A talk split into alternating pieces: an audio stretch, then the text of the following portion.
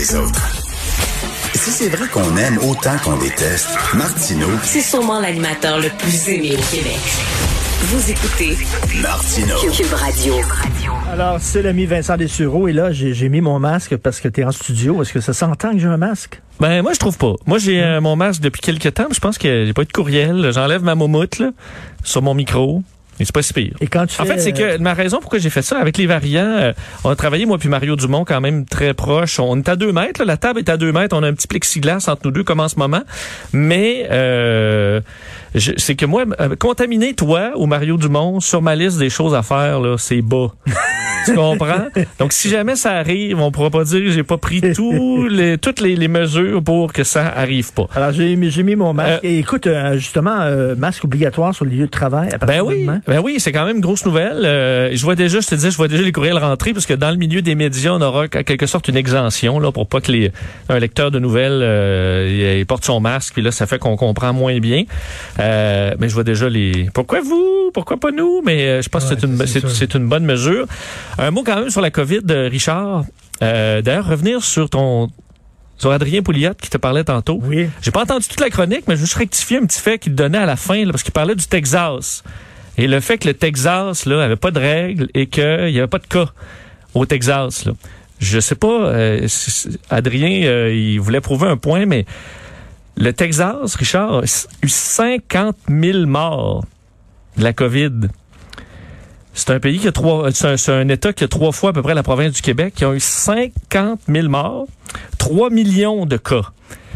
Au Canada, on vient de franchir euh, un million de cas. Là. 3 millions de cas, 50 000 Non, non, morts mais au Texas. attends. Euh, il dirait que c'est une bonne nouvelle, 3 millions de cas, parce qu'il va te dire que c'est 3 millions de personnes qui, maintenant sont euh, immunisées. Oh, au coût de 50 000 vies humaines. C'est ce qu'il va te dire. Là. 50 000 morts.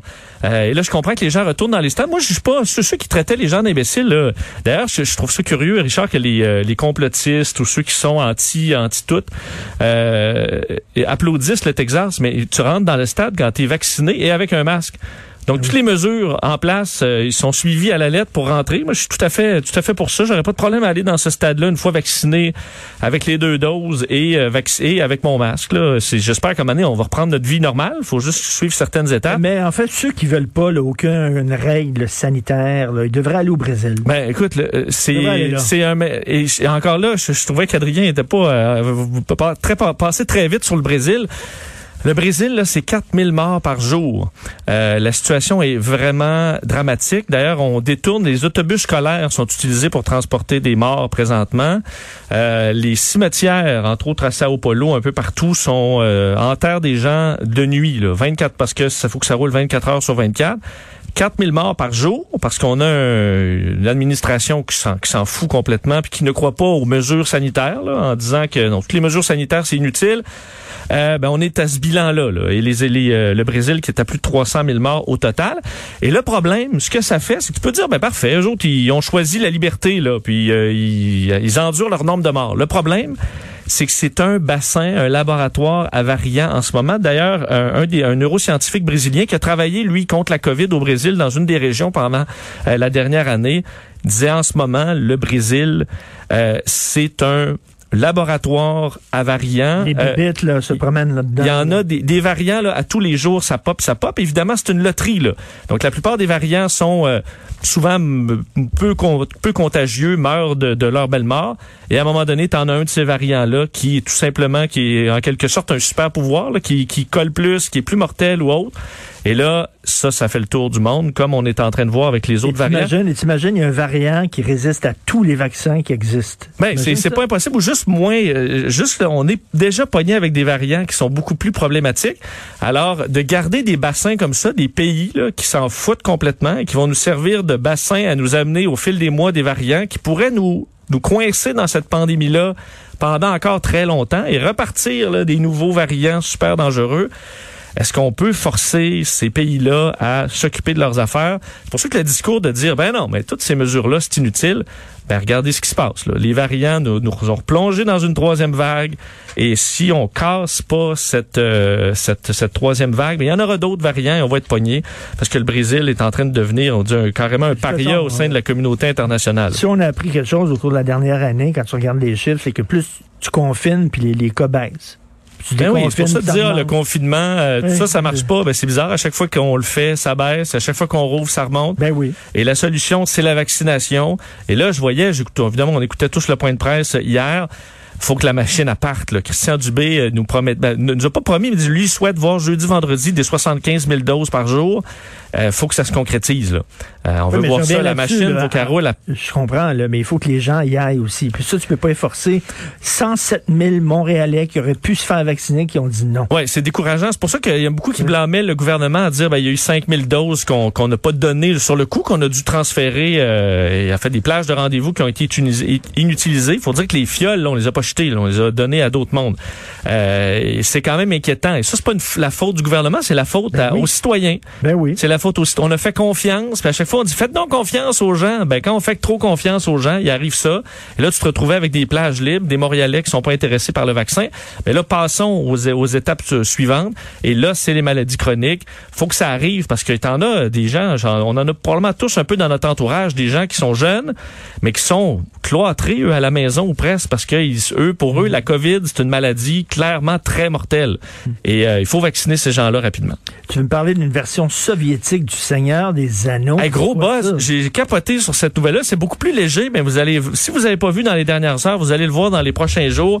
Euh, on, en 1991, OK, en URSS, fait au moment où, faut dire, euh, ça, ça, ça, ça, ça allait pas nécessairement très bien dans l'Union soviétique, on a présenté à la télévision de Leningrad un film le film La communauté de l'anneau, donc le premier Seigneur des Anneaux, dix ans avant euh, ben, les films qu'on qu'on connaît, dans une version soviétique bas budget là, qui est absolument adorable et qui a été per- Adorable? ben, qui était perdu depuis des décennies. Enfin, on croyait parce Ben, que ben, il y avait des effets spéciaux super cheap. des- là. ben, cheap. Ah non, t'as pas idée, là. En fait, ça a l'air d'une pièce de théâtre. Il y a des bouts qui sont tournés à l'extérieur avec des chevaux qui font les Nazgûl, mais on expliquait qu'on n'avait pas assez de chevaux. Donc, les chevaux devaient passer deux fois dans le shot. Alors, tu sais, ils passaient, puis ils faisaient un tour, puis ils revenaient. Euh, les, comé- les acteurs n'ont pas été payés pendant six mois. Le gros bordel. Euh, et on était en plein, euh, plein effondrement, disons, de, de l'Union soviétique. Ça montre un peu cette époque-là, là, où on essayait de faire des grandes choses, mais sans aucun budget euh, et, sans succès. Et là, euh, on a retrouvé cette copie qui était perdue là depuis depuis des décennies parce que entre autres l'Union soviétique interdisait tout ce qui est Seigneur des Anneaux parce que ça représentait un peu euh, le, le- la lutte contre le totalitarisme là. Euh, et on avait l'impression que ça représentait un peu la lutte aux communistes. Alors on voulait pas euh, Ben oui, que ça fasse le tour. Fredon, puis tout ça, c'est des dissidents qui se battent contre. Exactement. Donc, on avait interdit tout ça. Il y a quelques copies qui circulaient discrètement. Et on avait décidé finalement de faire un film pour la télévision en 91. C'est disponible sur YouTube. Et honnêtement, Richard, pour ceux qui, aiment- qui ont aimé Le Seigneur des Anneaux, c'est en russe, mais tu reconnais les scènes. Là. Euh, tu vois prendrait- Gandalf, tu vois Frodon, tu vois euh, les euh, la plupart des scènes qu'on connaît du premier film. C'est vraiment adorable. Ça va être un hit. Je vous conseille un programme double alors, donc euh, Le Seigneur des Anneaux soviétique et j'espère que tu as déjà vu le The Exorcist turc. Il y a une version turque du film The Exorcist qui est extraordinaire. Parce qu'il y a une version turque de Star Wars aussi qui a été un gros. euh, c'est notre collègue Alexandre l'a beaucoup écouté et il disait tantôt que c'était. J'ai vu quelques extraits là, c'est c'est une catastrophe. Mais donc il y a une version euh, cheap d'un peu tout et ça c'est vraiment euh, c'est vraiment impressionnant. Ça dure 1h50 là. 1h50 de ça avec toutes les scènes refaites ou Ah, ben, presque. c'est bien parce que Ça l'autre, vaut la peine. euh, je trouve trop long, le film de Peter Jackson. Bon, bon, Euh, bon, alors- c'est bien. Je vais parler des One Night Stand. Ouais, un mot sur euh, c'est toujours une étude hein, sur euh, des, des, des trucs un peu euh, inutiles. Et là, c'est l'université de la Norvège qui se demande est-ce que le fait d'avoir un one night qu'on regrette là? Donc, admettons, tu es sur Tinder, couche avec une fille, un gars, ça va mal, tu le regrettes. Est-ce que ça change ensuite euh, ta façon de faire? Est-ce que tu vas faire moins de one night parce que ça a mal été? Est-ce que tu vas décider de choisir du, un autre style? Est-ce que, bref, tu évolues en raison de la déception ou du regret? Et euh, on a fait donc une petite étude avec 500 hommes et femmes pour voir quand il y a un, événement qui, qu'on regrette. Et d'ailleurs, c'est très différent, hommes et femmes. Les femmes regrettent en général d'avoir eu du sexe, euh, une aventure d'un soir, tandis que les hommes regrettent de pas avoir conclu, de pas avoir, d'avoir manqué une opportunité. OK. OK, alors on a chacun nos regrets différents, mais le test voulait euh, bon prouver si oui ou non il y avait un changement au niveau des euh, de- bon euh, de, de notre façon de faire en séduction selon nos regrets passés. Et d'ailleurs, on dit que chez plusieurs psycholo- psychologues, euh, on, on croyait que les gens adaptaient leur comportement en fonction du regret passé. Il faut croire que non, parce que selon leur conclusion de cette étude-là, on n'apprend pas de nos erreurs ni de nos regrets et on refait toujours les mêmes erreurs par la suite. Ça dépend, c'est quoi euh, un one man stand qui marche mal pour toi. Là? Si ça finit dans raison. violence, effectivement, tu fais attention. Mais toi, Benoît, à, à quelle Non, date non, remonte non. ton dernier one night stand? Quelle date ou quelle décennie? Quel- Ouais, ou ton dernier Ton regret? dernier one night Je stand? n'ai c'était jamais eu, moi. J'ai jamais eu. T'étais un, romantique. Non, euh, ben, j'étais un romantique, puis euh, puis ça finit toujours où on, on veut me marier après. Fait que je me suis dit, non, monsieur, c'est, euh, je, vais, je, vais, je vais me contenir. Il y a des hommes qui sont capables de se contenir. Pas toutes des bêtes, comme vous. Oh, mais vous, vous étiez de l'é- de l'époque des bars, là, où il fallait, Ah, euh, oui. fallait que tu fasses quand même quelque chose là, pour aller vers. Euh, une personnalité, maintenant, ouais. t'as- Moi, moi juste une j'avais, j'avais, application. j'avais une, une façon incroyable de séduire dans les bars. Je me mettais dans un coin, puis je jouais au, au grand ténébreux. Et, et ça poigne pas, ça marche pas. Ça marche dis, pas le là, grand ça- ténébreux dans ça le fond? marche pas. Même à la fin, quand il reste juste toi? Non, il, a- il allume les lumières, puis je suis tout seul. Ça, ça ne fonctionnait pas. Le grand ténébreux passait à mort. moi, j'ai jamais cruisé dans un bar. J'ai j'ai jamais, je, je sortais pas. J'étais trop timide, moi, envers les filles. Ouais, c'est ça. Je regardais la fille, je la trouvais belle, Mais elle surtout que m'intimidait. nous on, nous, on arrivait à 20 ans au moment où il y avait la révolution féministe. Puis la notion de, de tu sais, d'écœurer les femmes. on savait des- pas quoi faire. on était, tu sais, Jean Bertrand était là-dedans, puis les jeunes hommes comme nous autres, on était vraiment en, re- euh, en remise, euh, on Mm. se remettait en question. Fait que, tu sais, là, moi, j'osais pas, parce que là, tu dis, je veux pas l'écœurer. Puis là, en, même temps, tu sais, tu, tu, tu, tu rates peut-être les occasions, mais... Vrai. Mais les filles rataient peut-être des occasions aussi, parce que souvent, le gars qui est vraiment à l'aise au bar là, pour cruiser, c'est pas nécessairement le meilleur parti là, Non, non, ça. puis dans le bar. Là. Puis quand tu le vois prendre ses antibiotiques aux 4 heures, tu te dis, peut-être pas une référence. et des fois, des fois, quand je pense à toutes les filles qui ont pas couché avec moi, je pleure pour elles. C'est de la peine. Bon, voilà.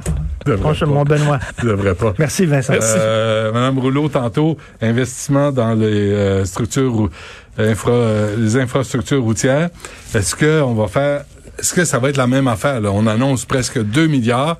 Est-ce que là, tu as tous les bandits, les crosseurs qu'on a connus à la commission Charbonneau qui se frottent les mains, qui disent, oh, il y a de l'argent dans le pot, on va se servir? Ben oui. L'autre affaire, on a beau mettre 75 millions dans les rues, mais si elles sont faites comme on les a fait depuis toujours, c'est de l'argent gaspillé. Il est temps qu'on revoie la façon qu'on construit no- nos routes. Elles sont toutes défoncées. 75 millions de dollars de célépoté. De célépoté. De célépoté, ouais, c'est ça. Puis euh, à 11 heures, on parle impératif français sur euh, cette présidente de la Banque Laurentienne qui parle pas français, Ben oui. Banque québécoise. Là, il y a- Banque Laurentienne a dû nommer un président québécois pour le... C'est la moitié des, des clients sont québécois, moitié des employés sont québécois. C'est une banque, moi, je- je- je- c'était ma banque avant. T'as changé? J'ai tout fermé il y a 6-7 ans parce que le service était pourri. Pas à cause du personnel, parce que les, les boss coupaient, coupaient, coupaient, rationalisaient. Puis là, t'avais jamais de service. Là, les femmes étaient derrière le comptoir puis couraient comme des folles pour donner du service. Là, je dis c'est assez. Puis en plus, on- moi, je déposais, je me déposais un chèque. Tu sais, quand t'es payé en compagnie, Oui. tu déposes un chèque. Oui. Et je l'ai le chèque. Là, je dis, hey, Ben oui. C'est mon argent. ma compagnie. Je suis moi-même mon employé. Je me paye un chèque. Je sais qu'il y a des fonds. C'est mon argent. Ah non, Puis vous ça. décidez de le... Là, j'ai dit fuck. Fuck it. Fait que là, on est parti. Fuck it, c'est en anglais. Fuck it. Euh, et à, midi et demi, Mathieu Lacombe est avec nous, le ministre de la Famille, pour réagir à Mme Lapointe-Gagnon hier là, sur les garderies. Elle dit là, je suis tanné, ça suffit. Là, on veut des vraies réponses.